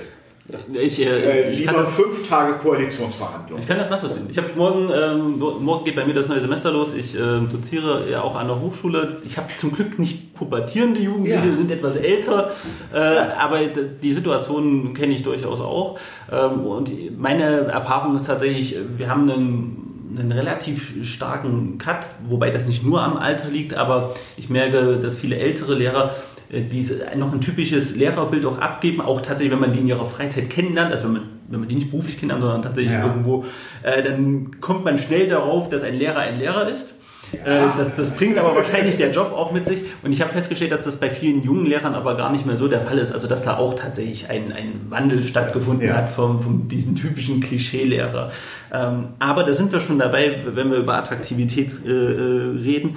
Ähm, das gilt ja nicht nur für die Lehrer an sich. Ähm, müssen wir, ähm, wenn wir über Attraktivität reden, auch zum Beispiel bei, du bist Unternehmer, müssen wir auch über Attraktivität reden, wenn es um Gründungen geht, weil wir in Thüringen da auch sehr stark zurückhängen, wenig also aus meiner Sicht wenig Anreize bieten, ist dieses generelle Bild von, von, von Tätigkeiten und ihrer Attraktivität etwas, woran wir arbeiten müssen? Lässt sich politisch daran arbeiten? Ich glaube, da kann man nur gesamtgesellschaftlich daran arbeiten. Also wir sind ich glaube, das äh, Zurückgehen von Gründungszahlen ähm, korreliert ja immer mit Beschäftigungsverhältnissen äh, generell. Habe ich einen hohen Grad an Beschäftigung, sehr geringe Arbeitslosigkeit, breit gefächertes, gutes Jobangebot für gut qualifizierte Menschen, dann ist der Hang, sich selbstständig zu machen, zu gründen, eher geringer. Also ich würde für uns als deutsche Gesellschaft so im im deutschen Querschnitt sagen, sind wir eine Gesellschaft, die sehr auf Sicherheit aus ist. Das spiegelt auch die Shell-Jugendstudie wieder. Das Na, oberste also, Gebot ist für die Jugendlichen zum Beispiel Sicherheit. Ist Sicherheit. So, und jetzt stehe ich natürlich an dem Punkt, ich sage jetzt einfach mal, die Deutsche Telekom bietet mir als Ingenieur einen Job an. Da weiß ich, wenn ich da nichts falsch mache, kann ich da alt werden. Mit einem guten Grundgehalt, mit allen möglichen Gratifikationsmöglichkeiten, Aufstiegsmöglichkeiten, Veränderungsvarianten in den Konzernen auch. Und dagegen steht die Chance, mich selbstständig zu machen. Also da muss man selber schon mal so diesen einfach Bock drauf haben, ähm, mein eigener Chef zu sein, hm. ähm, selber was in die Hand nehmen zu wollen, auch risikobereit zu sein. Aber, also, aber das kriegen wir, ja, lass mich mal ausreden mhm. noch an der Stelle. Und das ähm, wird in unserer deutschen Gesellschaft nach meinem Eindruck nicht so vermittelt. Ja, also zu sagen, ja, du kannst da auch mit scheitern, aber das ist nicht schlimm, dann stehst du wieder auf und machst weiter. Mhm. Oder fängst nochmal neu an, ist ja nicht schlimm. Also auch das schwingt ja mit. Was passiert denn, wenn ich damit Kopf heiß da gehe? Ja, ist ja nicht schlimm, kann man weitermachen. Aber bei uns ist man damit gescheitert. Also ich, äh, ich komme deswegen darauf, weil ähm, wir tatsächlich ist das, ist das für, die, ja, für uns als, als Wirtschaft äh, ja durchaus ein Problem, dass wir so geringe Gründungsraten haben. Ne? Also, ja, natürlich, klar. Ähm, weil damit geht uns auch Innovation genau. äh, verloren, ein Stückchen weit. Also da kann man sicherlich auch was machen. Es wird ja auch, also ich finde, dass die Förderinstrumente, die wir in Thüringen haben, für Neugründungen, für also ich sage auch mal Übernahme aus Altersgründen, wo Unternehmer dann auch ausscheiden, Gesellschafter ausscheiden. Da haben wir ein so breites, ähm, ein Fächer von unterschiedlichsten, angefangen von Erstberatung, ob das bei den IHK ist, ob das bei der Aufbaubank ist, im Wirtschaftsministerium direkt ist, äh, die, die Start-up-Förderung. Also da gibt es extrem viel, wo ich immer denke, jemand, der da Bock drauf hat, der kriegt eigentlich alles hier in diesem Land mit an die Hand das, was ich schwierig finde, ist, ist mein persönliches Empfinden dabei ist, ich muss es mir ziemlich mühsam zusammensuchen. Also mir fehlt eigentlich so die zentrale Anlaufstelle, wo ich sage, selbstständig machen in Thüringen. Ah ja, da gibt es eine, ich sag mal, eine Service-Telefonnummer, da rufe ich jetzt einmal an, dann bekomme ich einen Termin und dann nimmt mich jemand mit an die Hand und geleitet mich da durch. Ich selber weiß das. Ähm, wenn wir Firmenneugründungen hatten für andere Bereiche, ja, so ein bisschen dieser bürokratische Aufwand, den könnte man natürlich schon reduzieren. Den mhm. könnte man auch vereinfachen. Ähm, da greifen wir relativ schnell im Bundesrecht rein. Da kann man natürlich als Thüringer wieder sagen, boah, ja, gut, eine Bundesratsinitiative wäre gut. Also ich hatte in dem Zusammenhang mit Herrn Kemmerich von der FDP mhm. äh, die eine oder andere Podiumsveranstaltung, wo wir beide uns mal angeguckt haben, sagen, sollte es der Wähler wollen, dass wir uns am Ende zusammensetzen müssen, um irgendeinen Vertrag auszuhandeln, dann wäre es zumindest schon mal ein gemeinsamer Punkt, dass wir mal durch unsere gesamten Verordnungen und sowas gehen und sagen, so, was kann man denn davon eigentlich mal rausschmeißen? Okay, ganz mutige Frage. Haben wir bis jetzt tatsächlich gar nicht so gemacht, auch wenn es sich eigentlich bei Susanne schon angeboten hätte. Ähm, sollte es nicht ganz reichen? Ist die FDP und, und die FDP schafft es in den Landtag? Ist es eine Möglichkeit, darüber nachzudenken, sie mit am, an Bord zu holen? Weil wir festgestellt haben, dass äh, viele linke Positionen gar nicht mal so weit von vielen Positionen, die uns äh, der Thomas im Gespräch gesagt hat, entfernt sind. Es geht immer eher um die Umsetzung und manchmal auch um die eigentliche Intention dahinter. Aber die, die, die Sache, auch gerade im Bildungsbereich, da waren ziemlich viele Sachen, die uns überrascht haben, dass die gar nicht so weit voneinander entfernt sind. Ist das eine Option oder sagst du, hm, würde ich mich jetzt ungern im Vorab schon mal äh, Rot? Grün, Rot unter äh, Mitwirkung der FDP, wie auch immer. Also ich sage mal so, ich glaube, dass wir nach dem 27 uns nicht hinstellen können und uns großartig aussuchen, was uns genehm ist, mhm. sondern wir werden äh, ein Wahlergebnis, glaube ich, bekommen, was eine große Herausforderung wird, und zwar just in dem Augenblick, wo es für eine rot-rot-grüne Mehrheit nicht mehr reichen sollte. Wobei ich nach wie vor glaube, ähm, dass wir die Chance haben, das fortzuführen. Aber gesetzt den Fall ja, ähm, natürlich würde ich auch mit der FDP reden, aber ich glaube, die Schwierigkeit ist gar nicht so sehr, dass wir als Rot-Rot-Grün nicht bereit wären, die FDP, FDP mit an Bord zu nehmen, sondern dass die Berührungsängste offensichtlich auf Seiten der FDP, einem solchen Bündnis beizutreten, ich will nicht sagen unüberwindbar hoch sind, aber so mein Eindruck ist, da kräuselt sich jedes Nackenhaar bei denen sofort. Hm. Äh, weiß ich nicht. Also ähm, im Gespräch äh, waren zumindest, wir hatten ja äh, Thomas und Franziska äh, drin, die schienen zumindest offen zu sein. Die haben jetzt nicht die Frage danach äh, gestellt. Zu dem ja. Zeitpunkt war es auch tatsächlich noch nicht so, dass, dass ich das hat sich jetzt in den anderen Gesprächen so ergeben, dass da viele Schnittmengen sind. Ja, natürlich. Also ich glaube, man findet relativ schnell bei allen, mit denen man spricht, Schnittmengen, wo man sagt, wir werden auch mit der CDU im Bildungsbereich Schnittmengen haben, was freie Schulen angeht. Viel leichter äh, sicherlich als mit der Linken, keine Frage. Aber wenn es um das Thema Gemeinschaftsschulen wiederum geht, hm. ist natürlich die Schnittmenge mit der Linken bei uns deutlich größer als mit der CDU. Also da gibt es durchaus schon Unterschiede und ich glaube deswegen mit Recht zu sagen, Koalitionsverhandlungen, wie auch immer die laufen, die werden äh, sicherlich unter Rot-Rot-Grün leichter sein als in einer, neuen, in einer neuen Konstellation, weil wir uns einfach seit fünf Jahren auch gut kennen und wir wissen, was wir voneinander zu erwarten haben. Ähm, aber ja, ähm, Gründung vereinfachen, ähm, Menschen dahin zu bringen, ihnen Mut zu machen, sowas zu unternehmen, heißt für mich aber auch schon tatsächlich auch im schulischen Bereich mit diesem Thema auch offensiv umzugehen. Und das würde ich mir tatsächlich auch mehr wünschen. Sind wir wieder bei, also wir, werden, ja, wir werden immer wieder. Wir, wir kommen relativ schnell immer wieder, wieder auch in den Bildungsbereich an. Ja. Ist ja vollkommen klar. Ich meine, das sind die nächsten Generationen, die nachwachsen. Und Bildung fängt bei uns im Kindergarten an. In dem Augenblick, wo die den ersten Schritt machen, lernen die. Und das, was sie am Anfang lernen oder mit auf den Weg bekommen und auch mit erkennen, das ist auch eine Möglichkeit. Und die ist gesellschaftlich nicht geächtet. Mhm. Weil ich glaube, das erfahren wir als Unternehmerinnen und Unternehmer ja auch immer wieder, wenn es auch unterschwellig ist, naja, ihr seid ja nur da, um Geld zu verdienen. Und so, mhm. ja, ich mache das auch, um Geld zu verdienen, aber es macht mir auch Spaß und ich mache es auch, das ist zumindest mein Anspruch, um einer nicht unerheblichen Anzahl von Familien ein Familieneinkommen mit anbieten zu können. Mit unserer gemeinsamen Arbeit, die wir alle zusammen machen. Und das geht nur gemeinsam. Und damit eigentlich auch immer wieder zu sagen, es braucht auch solche Leute wie mich oder wie dich noch, die sagen, ich nehme dieses Risiko auch durchaus bewusst auf mich, aber ich möchte auch entsprechend wahrgenommen werden als nicht der Abzocker an der Stelle, nur weil ich unter Umständen auch mal Entscheidungen treffen muss, die nicht populär sind. Ja. ja und die gehören auch mit dazu. Also ähm, da wir ja merken, dass wir immer wieder auf das Thema Bildung kommen, ich würde gern, äh, damit, wir, damit wir noch ein Thema äh, mit dazu, ich würde gern mal auf das Thema Digitalisierung zu sprechen kommen, weil wir da in Thüringen jetzt nicht die ich sag mal, die beste äh, Benotung bekommen haben in den letzten Wochen. Äh, es gab ja Untersuchungen dazu, da sind wir quasi, das muss man offen sagen, Schlusslicht.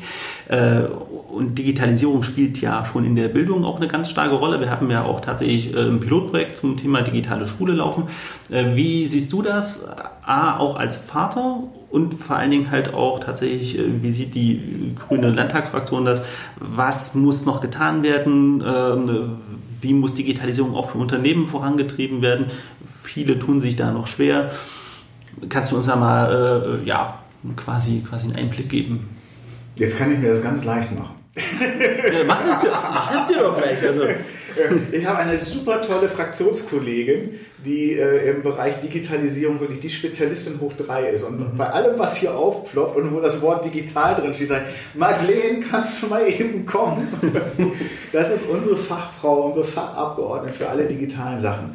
Aber mal Spaß beiseite, natürlich habe ich auch in gewissem Umfang eine eigene Meinung dazu. Also ich fange mal so rum an, Digitalisierung an den Schulen, wenn ich mir angucke, äh, Ausstattung an Schulen alleine nur mit digitalen Endgeräten. Äh, wie mühsam das ist, einzelne Klassensätze nur finanziert zu bekommen, dass ich mal ähm, 30 Schülerinnen und Schüler kontinuierlich mit Geräten ausstatten kann. Ich weiß, das kostet alles richtig Geld. Und das ist immer wieder dasselbe. Äh, bei jeder Äußerung klingelt bei mir da hinten der Schatzmeister oder der Haushälter mit wer soll es denn bezahlen? Ähm, es ist eine gesellschaftliche Frage an dem Punkt auch. Ist es uns das wert? Ich würde sagen, es muss uns das wert sein.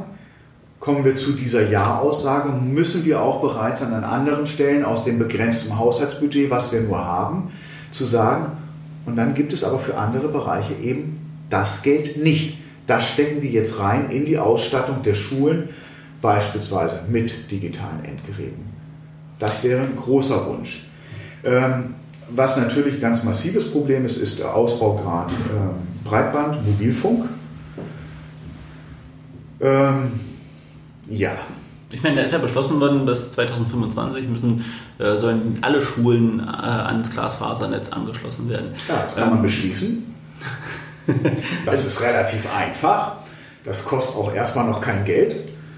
Dann stellt sich für mich erstmal die Frage sofort, wer macht das denn dann? Mhm. Haben wir die Kapazitäten dafür? Also rein technisch, wer verlegt die Kabel dafür? Wer übernimmt äh, die, das Anschließen, das Aufbauen der Netzwerke an den Schulen und, und, und. Also dieser ganze Rattenschwanz, der immer dahinterherkommt, wenn man sagt, wir wollen politisch, dass bis 2025 alle Schulen angeschlossen sind. Eine tolle Forderung, finde ich auch klasse.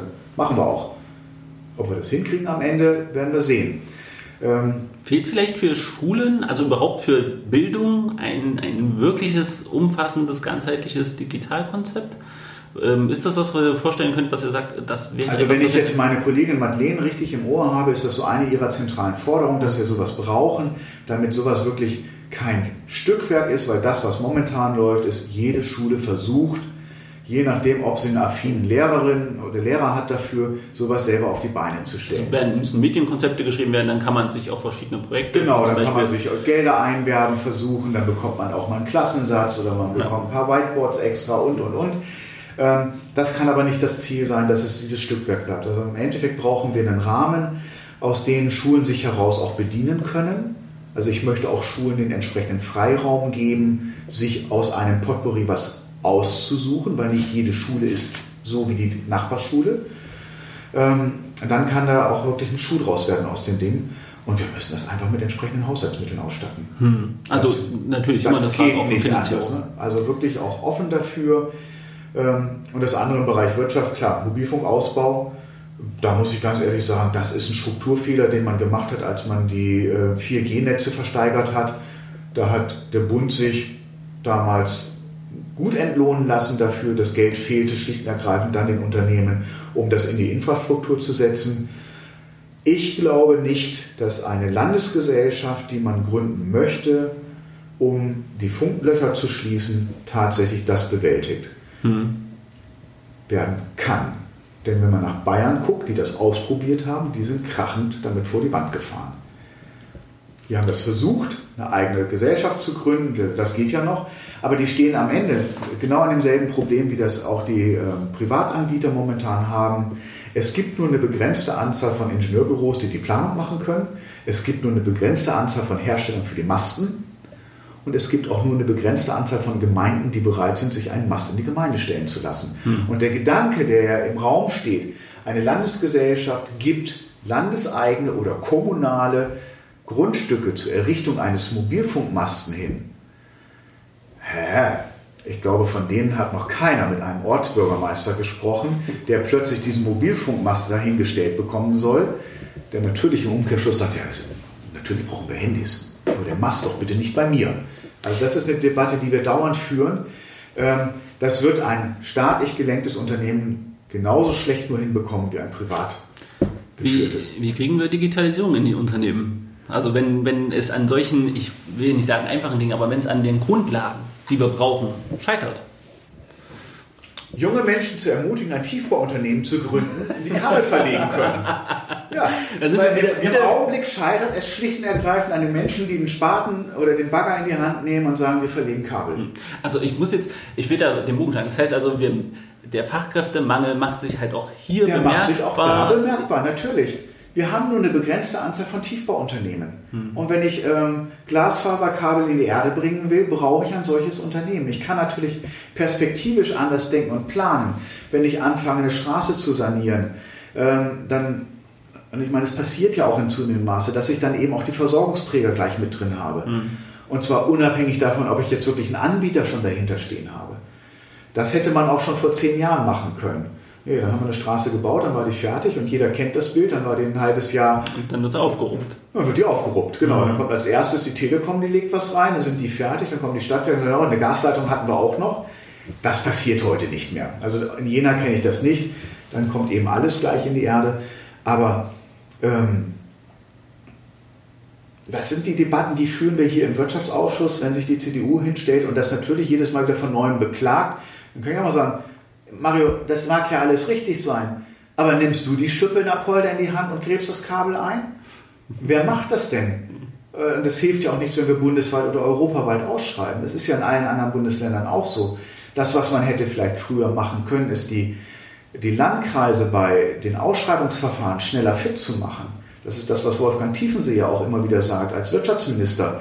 Ähm, am Anfang sind die Landkreise, die Landrätinnen und Landräte einfach nicht in ihrem Bewusstsein da gewesen und gesagt, das ist die Technologie der Zukunft, die brauchen wir und deswegen müssen wir ganz früh vorne mit dabei sein.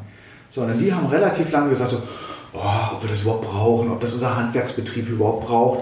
Also das hat Politik ein Stückchen weit, glaube ich, verschlafen, auf der Ebene ähm, es runterzubrechen auf die Kommunalpolitik und sie dort zu sensibilisieren, zu sagen, Mensch, kümmert euch mit, wir helfen euch. Also da ist beispielsweise Mecklenburg schneller gewesen, das haben die besser hingekriegt, deswegen haben die auch früher anfangen können, sind deswegen auch ein Stückchen weiter. Das Geld ist verteilt. Geld ist nicht das Problem an der Stelle, es ist die Umsetzung jetzt. Das heißt, für die nächste Legislatur wäre das durchaus eine Aufgabe, da viel stärker zu sensibilisieren, nochmal aufzuklären, damit wir die Umsetzung auch mangels, äh, auch mit Mangel der, der Unternehmen, die es ja, umsetzen An können. der Stelle kann ich, also was die Infrastruktur angeht, immer nur sagen, das Geld ist da, es ist verteilt, es liegt hier, ähm, es muss nur noch ausgegeben werden. Hm. Ah okay. Ja, ja also es ist ein ich, ich, hole, ich hole auch jedes Mal Luft. Ich sage mir auch immer, ähm, wir können uns den Bauarbeiter nicht schnitzen, der auf dem Bagger sitzt und die Straße aufruppt. Ja, ja. So, aber ich kann natürlich versuchen, auch aus dem Pool, ähm, wenn ich mir jetzt so eine strukturelle Arbeitslosigkeit angucke, sage, wir haben ja auch Langzeitarbeitslose. Ich werde nicht jeden zu einem Tiefbauer machen, das ist mir auch vollkommen klar. Aber durchaus auch zu sagen, Mensch, was weiß ich, B und V Apolda, mit denen haben wir immer mal wieder so zu tun, um einen Namen zu nennen. Ein klassischer Tiefbauer. Könnten wir mit euch denn nicht zusammen ein Programm auf die Beine stellen, wo wir aus dem Pool der Langzeitarbeitslosen einen Bauhelfer qualifizieren können? Vielleicht auch nachher mal einen Baggerführer, um so den einen oder anderen bei euch in die Sparte mit reinzukriegen, dass der euch mithilft, unseren Job zu machen, nämlich diese Kabel da an die Leute zu kriegen. Das ist eine politische Aufgabe. Geld bereitzustellen für Qualifizierungsmaßnahmen auf dem Arbeitsmarkt. Mhm. Wir werden auch Umbrüche erleben. Das Thema ähm, Automotive haben wir noch gar nicht angesprochen. Ja. Also, äh, können, aber können wir gerne, eigentlich sehr also, die Themen. Ich frage jetzt ja. immer schon sehr spezifisch nach, aber ja. weil es mich interessiert. Aber das, das, ist ja durchaus ein Bereich, den haben wir jetzt auch mit Gewerkschaften diskutiert. Wir haben einen Umbruch, der steht mhm. da. Ja. Das ist auch eine Forderung an Unternehmerinnen und Unternehmer. Kümmert euch. Ihr könnt nicht darauf bauen, dass wir Verbrennermotoren noch in 20 Jahren in denselben Stückzahlen produzieren wie heute. Das wird nicht stattfinden. Ob wir das wollen oder nicht wollen, das ist, spielt, glaube ich, gar keine Rolle mehr. Aber da an Unternehmerinnen und Unternehmern zu plädieren, richtet euch neu ein. Ja. Ihr werdet sonst nicht alle überleben. Gibt es politisch von eurer Seite aus Möglichkeiten, was ihr auch gerne umsetzen wollt, aber wo ihr sagt, das ist auch notwendig, dass wir dort ähm, herangehen, damit die Unternehmen mal im Automotive-Bereich angefangen, aber halt auch in sämtlichen anderen Industriebranchen oder auch in der Landwirtschaft, ähm, wo ihr sagt, okay, da müssen wir aus politischer Sicht Unterstützung bieten, damit wir diese Transformation auch in den Unternehmen schaffen? Ja, ich glaube, ähm, also das ist eins der maßgeblichen Themenfelder, die ich so als wirtschaftspolitischer Sprecher für die nächste Legislatur für mich sehe, ist tatsächlich diesen Transformationsprozess ganz massiv aus der politischen Richtung mit zu unterstützen. Mhm. Über, über, durchaus über Förderprogramme und über Unterstützungsprogramme. Das Wirtschaftsministerium verfügt über ausgesprochen viel Fördermöglichkeiten. Die müssen wir neu anpassen. Da geht es jetzt nicht darum, eine neue Firma nach Thüringen zu holen, sondern da geht es für mich darum, zu sagen, wie kriegen wir die Unternehmen, die wir jetzt haben, fit für die Zukunft und zwar ab morgen. Hm. Nicht erst ab in fünf Jahren oder in zehn Jahren, sondern wir müssen morgen, ich sage mal am 28. nach der Wahl, damit anfangen, weil da brechen uns jetzt die Arbeitsplätze weg, da brechen uns die Firmen weg. Ähm, in Interviews hört man, ja, es ist eine Delle. Ich glaube, äh, das ist mittlerweile mehr als eine Delle. Da müssen wir ran, damit uns diese Struktur an Arbeitsplätzen nicht verloren geht. Und sollte sie uns in Teilen dort verloren gehen, müssen wir zusehen, was wir mit den dortigen Arbeitnehmerinnen und Arbeitnehmern machen, wie wir sie weiter qualifizieren können in andere Tätigkeitsfelder rein. Mhm. Ich will jetzt nicht sagen, dass der Schlosser in Eisenach anschließend der Tiefbauer in Apolda wird. Aber in dem Spannungsfeld bewegen wir uns. Und das müssen wir machen. Und das ist für mich im Wirtschaftsbereich eine grüne Forderung. Transformation unter dem Aspekt, wir müssen uns vor dem Klimawandel schützen. Und das ist ein Bestandteil dessen. Äh, ich würde gerne noch einen letzten, einfach auch mit Blick auf die Zeit, einen letzten Themenkomplex äh, anfangen. Und zwar, wir haben jetzt für, über ziemlich allgemeine wirtschaftliche äh, Themen gesprochen. Aber wir sind noch gar nicht so auf die grünen wirtschaftlichen Themen äh, eingegangen, wie zum Beispiel, dass wir ähm, ziemlich viele Jobs in der Solarbranche quasi in Kauf genommen haben, dass die gekillt werden und wir diskutieren in Deutschland über insgesamt, glaube ich, ungefähr 20.000 Arbeitsplätze in der, in der Braunkohle. Ähm, ist es für Thüringen nicht die Möglichkeit, äh, gerade mit innovativen Technologien, grünen Technologien, ähm, auch Arbeitsplätze zu schaffen und, und, äh, und Unternehmen langfristig auch auf dem Arbeitsmarkt gesund aufzustellen, indem man sagt, wir müssen viel mehr in Innovation investieren? Ja, definitiv. Also ich habe so ein Lieblingsbeispiel, was ich äh, immer wieder gerne raushole dabei, Innovation. Ähm, rausgegründet ähm, aus, dem Hochschul, aus der Hochschullandschaft Thürings, das ist die gesamte Speichertechnologie. Mhm. Wo ich sage, das ist ein Zukunftsmarkt für die Welt. Und wir wären doch bescheuert, wenn wir uns aus dieser Torte nicht ein gehöriges Stück mit rausschneiden. Und wenn ich mir Professor Schubert in Jena angucke, ähm, Chemiker, seines Zeichen Batteriespeicherforscher, extrem innovativ, erfolgreich auch. Und das sind für mich die Bereiche, wo ich sagen muss, und da lohnt es sich auch Fördergelder reinzustecken, zu sagen, ähm, das unterstützen wir mit auch von der Landesseite her. Und wenn es darum geht, an, der, an den Hochschulstandorten entsprechende Gebäude mit zu errichten, Flächen bereitzustellen. Also klassische Industrieförderung auch äh, geknüpft an Innovation. Nicht auf alte Technologien, weil die müssen sich alleine tragen. Aber wenn es darum geht, nachhaltig, grün, ja, ich sag mal klimaschützend, den nächsten Schritt zu machen und den übernächsten Schritt zu machen. Eine der ganz zentralen Kernforderungen ja auch, zu sagen, da wollen wir rein in Förderung, das wollen wir unterstützen und jede Idee, die dort kommt, die findet bei uns auch offene Ohren. Mhm. Muss es da vielleicht, ich sag mal, wir haben ja schon über Gründungen gesprochen und äh, dass da vielleicht auch gerade in Schule noch was getan werden muss. Muss es vielleicht auch gerade für so grünen Unternehmen, die, die einen großen äh, Fokus auch darauf legen, dass wir, dass wir hier umweltfreundliche Technologien entwickeln? Muss es da vielleicht noch besondere Anreize geben? Muss es mehr Aufklärungsarbeit geben? Ähm ich glaube, ähm, das Thema Anreiz würde man damit schon, ich will nicht sagen komplett erschlagen können, aber wenn man einen Planungshorizont mal aufzeigen könnte. Also wir debattieren ein, der einen Seite nennt man es ein Klimapaket, also ich sage mal, das ist das kleinste Päckchen, was die Post verschickt, bevor es eine Briefsendung wird. Ähm, aber da drin hätte man verpacken können, einen Planungshorizont, indem man politisch nämlich sagt, wir wollen in fünf Jahren das und das und das erreicht haben. Dafür stellen wir die und die Dinge zur Verfügung. Das kann ja durchaus animieren, auch eine Hochschulabsolventin, die im Moment noch im Forschungsbereich ist, und sagt, Mann, ich bin mit meinem Prof da in dem Bereich an einem Thema dran, das passt da rein. Und jetzt gehe ich zur Thüringer Aufbaubank und sage, da will ich was mitmachen, weil die Perspektive heißt für mich, ich bin jetzt 25 und die zeigen mir schon 15 Jahre auf. Hm. Und das wird danach ja weitergehen. Da kommt ja auch ein europäischer Markt und ein Weltmarkt hinterher. Dann kann ich darauf einsteigen. Aber wenn ich natürlich auf Bundesebene und manchmal auch auf Landesebene rumeier, damit überzeuge ich keinen 25-Jährigen oder 25-Jährige zu sagen, boah, damit mache ich mich selbstständig, um in drei Jahren zu sehen, ja, war eine nette Idee, aber das ist hier nicht unterstützt worden und jetzt machen sie es in Japan oder in Frankreich. Hm. Also auch da ganz klar die Forderung, ähm, wir kommen immer wieder in den Bildungsbereich zurück, jetzt ist der universitäre Bildungsbereich, ähm, Anreize zu schaffen, auch zu motivieren, schielt nicht nur auf eine akademische Laufbahn, es gibt auch eine unternehmerische Laufbahn und die ist mindestens genauso spannend. Mhm. Ich für meinen Teil muss sagen, ich stand an der Schwelle zu entscheiden, mache ich im Bereich Forschung weiter, über eine Promotion, ganz klassisch. Ich wäre heute hundertprozentig nicht mehr in Thüringen. Ja.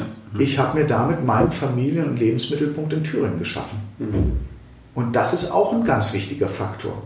Tingel ich als Forscher über, durch die Weltgeschichte, was eine Zeit lang sehr spannend ist. Ich habe eine Zeit lang meine Freunde beneidet, die das gemacht haben.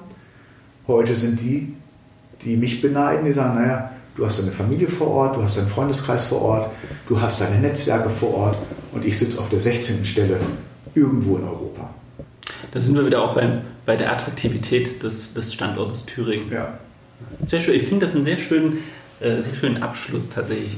Ich ähm, finde, dass dieser Standort Thüringen durchaus attraktiv ist. aber wir müssen aufpassen, dass er uns nicht kaputt gemacht wird. Mhm. Und wir haben Tendenzen einfach im Augenblick, wo man Angst haben muss, dass Menschen wirklich sagen, wenn sie das Wort Thüringen hören, da gehe ich nicht hin. Ja. Meine Frage wäre jetzt noch, äh, hast du noch ein Thema, wo du sagst, das ist mir besonders wichtig, ähm, dass ich das nochmal anspreche oder das... Ja, es gibt ein Thema, das ist das Thema Landwirtschaft, weil das gehört so bei mir ein bisschen mit dazu, in meinen Aufgabenbereich rein. Ähm, auch, äh, also gerade vor dem Aspekt ähm, Klimawandel, Klimaauswirkungen, ähm, Vorsorge treffen. Landwirtschaft ist einer der großen Bereiche, die auch mit für CO2 und Methanemissionen ähm, verantwortlich sind. Und das ist so ein Bereich, da müssen wir zwingend ran. Das schaffen wir momentan mit den derzeitigen Strukturen nur sehr mühsam. Wir haben, das muss ich als Grüne wirklich sagen, phasenweise das Gefühl gehabt, wir sind Opposition in der Regierung. Okay. Es ist ein linksgeführtes Haus. Das hat nach meinem Gefühl eine Landwirtschaftspolitik einfach fortgeschrieben, wie sie sowieso schon 25 Jahre lang über den Bauernverband gemacht worden ist. Und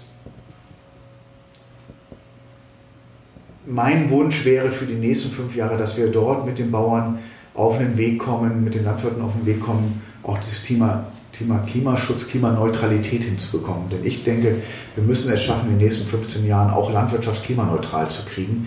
Das heißt, mit möglichst wenig ähm, hochenergetisch hergestellten Kunstdüngern zu arbeiten, ähm, mit möglichst wenig Pestiziden auch arbeiten zu können, damit wir die Artenvielfalt erhalten können, damit Böden auch wieder ähm, ihre Speicherkapazität zurückbekommen, was CO2 angeht. Mhm. Unsere Böden sind eigentlich die besten CO2-Speicher, verlieren wir aber durch Humusabbau. Das heißt, da liegt was brach, was wir wieder in die Hand nehmen müssen. Aber das geht mit der derzeitigen Landwirtschaftspolitik tatsächlich nicht. Da muss man neu denken. Da müssen auch die Kollegen in der Landwirtschaft neu mitdenken. Aber das geht auch nur zusammen. Mhm. Also ich will da keine Konfrontation mit der derzeitigen Landwirtschaft haben, sondern ich möchte eigentlich auf eine Kooperation kommen, ähm, wo wir sie mitnehmen können und wofür ich auch europäische Fördermittel gezielt einsetzen will. Weil wir haben einen riesen Fördertopf der im Moment aber mehr oder weniger, jetzt will ich nicht sagen planlos, aber gießkannenartig verteilt wird, ohne wirklich Lenkungswirkung zu erreichen. Und mein Wunsch wäre eigentlich, ähm, dass wir dieses Förderprogramm aus zwei Säulen bestehend, äh, die erste Säule heißt einfach, du hast ein Hektar Land, da kriegst du 300 Euro, egal was du drauf machst. Und die zweite Säule, du bist Landwirt und du machst was Besonderes und dafür kriegst du extra Geld zu sagen, wir nehmen das Geld aus der ersten, packen das mit in die zweite und wir fördern ganz gezielt Maßnahmen, die für die Abwehr des Klimawandels verantwortlich sind, dazu beitragen können, die gemeinwohlorientiert sind. Dafür soll ein Landwirt Geld bekommen. Das kann auch Landschaftspflege sein, wenn wir sagen, wir wollen offene Landschaften erhalten und die müssen beweidet werden und mit Schafen kann man kein Geld verdienen. Dann muss ich als Gesellschaft auch in der Lage sein zu sagen, ich möchte es aber, dann muss ich das bezahlen. Mhm. Auf den Weg möchte ich hin. Das knüpft aber tatsächlich in Brüssel an, ist aber auch in Berlin verankert. Aber auch wir können in Thüringen auf Landesebene in diesen Töpfen mitarbeiten. Glaubt ihr, ihr habt äh, gute Chancen durch die aktuelle äh, öffentliche Diskussion? Also das Thema Klimawandel ist ja in aller Munde äh, und auch durch die Fridays for Future Bewegung äh, könnt ihr da ein bisschen Kraft rausziehen und das auch stärker in zum Beispiel die nächsten Koalitionsverhandlungen mit hineinbringen? Das ist eigentlich unsere Hoffnung. Hm? Ja, okay. ganz klar. Ich glaube, das ist auch ein Großteil unserer zukünftigen Wählerinnen und Wähler. Die kommen aus der Friday for Future Bewegung auch. Mit, mit Sicherheit ja. gibt es also die Umfragen ähm, spiegeln ja, also das ja durchaus. Man durchaus ja, wenn man äh, dort fragt, ähm, sind wir nach wie vor diejenigen, die für die Ernsthaftigkeit der Behandlung dieses Themas auch stehen. Also ich meine, dass im Moment jeder draußen ruft, ja, wir sind die obersten Klimaschützer. Also ich habe mich ja gewundert, wie schnell ein bayerischer Ministerpräsident ähm, Farbe wechseln kann. Das kannte ich bisher nur von Chamäleons, aber fand ich spannend. Ähm, umso erstaunlicher oder eigentlich nicht erstaunlich ist, wie schnell er dann, wenn es ums Konkrete geht, beim Klimapakt wieder zurückrudert. Hm. Und, ähm, Macht ihr euch da, dahingehend Sorgen, dass jetzt die anderen Parteien, dadurch, dass das äh, gerade, ich muss immer wieder von, gerade durch diese Jugendbewegung ähm, so präsent ist, dass die ähm, sich quasi an diesem Thema mit bereichern? Oder sagt ihr. Ach, ich würde mal so sagen, die versuchen das natürlich. Wenn ich jetzt äh, mal einen politischen Schirm zur Seite lasse, würde ich ja sagen, als normaler Bürger, ja, ist doch klasse, wenn die anderen das auch endlich machen. Scheint endlich angekommen zu sein, würde ich auch sagen. Jeder, der sich für den Klimaschutz einsetzt, ist mir recht. Ist mir die politische Farbe vollkommen egal dahinter. Es geht ja um die Sache dabei. Es muss ja kein grüner Klimaschutz sein. Mhm. Weil dem norddeutschen Bewohner ist das egal, woher das Hochwasser kommt. Wenn das über den Deich schwappt, schwappt das rüber. Mhm. So. Ich glaube auf der anderen Seite aber, wenn wir ehrlich, wenn wir als Grüne mit dem Thema ehrlich und progressiv weiter umgehen und uns nicht eindulden lassen, sondern auch wirklich herausfordernde und erforderliche Forderungen stellen auf Umsetzung, dann sind diese Wählergruppen clever genug, das Original zu wählen. Auch ein schönes Schlusswort. Wir müssen jetzt leider zu, zum Ende kommen. Ich frage trotzdem noch, gibt es noch ja. ein Thema, wo du sagst, okay, das wäre vielleicht noch wichtig zu erwähnen und, oder wir müssen vielleicht auch mal in einer weiteren Sendung drüber sprechen? Boah, also das so müsste ich jetzt glatt sacken lassen, weil es gibt äh, eigentlich immer wieder unendlich viele neue Sachen, äh, über die man auch vertiefend mal einsteigen könnte. Aber das also ich sag mal so, ich stehe dazu jederzeit gern zur Verfügung, weil ich finde das Format total klasse, es hat Spaß gemacht. Uns auch. Immer, also immer, es, äh, macht immer Spaß. es ist ungezwungen, man kommt so von einem ins nächste rein. Ja. Ähm, man muss sich jetzt auch nicht über jeden Satz, den man äußert, äh, wohlfeil Gedanken machen, ausgefeilt. Ähm, wie wird der jetzt von irgendjemandem nachher aufgefasst? Mhm. Man kann so ein bisschen freier von der Leber weg auch. Das, das war ja auch das Ziel unseres Formates. Und tatsächlich, wie bei allen anderen, wo wir das Gespräch geführt haben, ist quasi schon in Planung, dass wir zu den einzelnen Themen durchaus äh, nochmal im Nachgang, gerade auch nach der Wahl, ähm, tatsächlich nochmal zusammenfinden und gerne. ein bisschen ähm, vielleicht auch vertiefender zu einzelnen ja. Themen halt sprechen. Äh, immer gern. Es hat auch uns äh, riesig Spaß, Spaß gemacht. Ja, für mich war es wie immer ein innerliches Blumenpflücken und ähm, ich freue mich dann tatsächlich auf die nächste Sendung. Wir drücken die Daumen, machen wir bei allen Kandidaten. Ja, und äh, vor allem jetzt auch in der letzten Woche, jetzt äh, der ganz, ganz heißen Phase. Ja. Und äh, auch wie immer der Aufruf äh, an alle Zuhörer, geht wählen. Geht wählen. Ja, eben unbedingt. Wenn ich wählen geht und anschließend meckert, dem sagen wir, man hätte ja erst zumindest schon mal wählen können richtig. Wenn es dann nicht eingetreten ist, dann kannst du auch mitmeckern.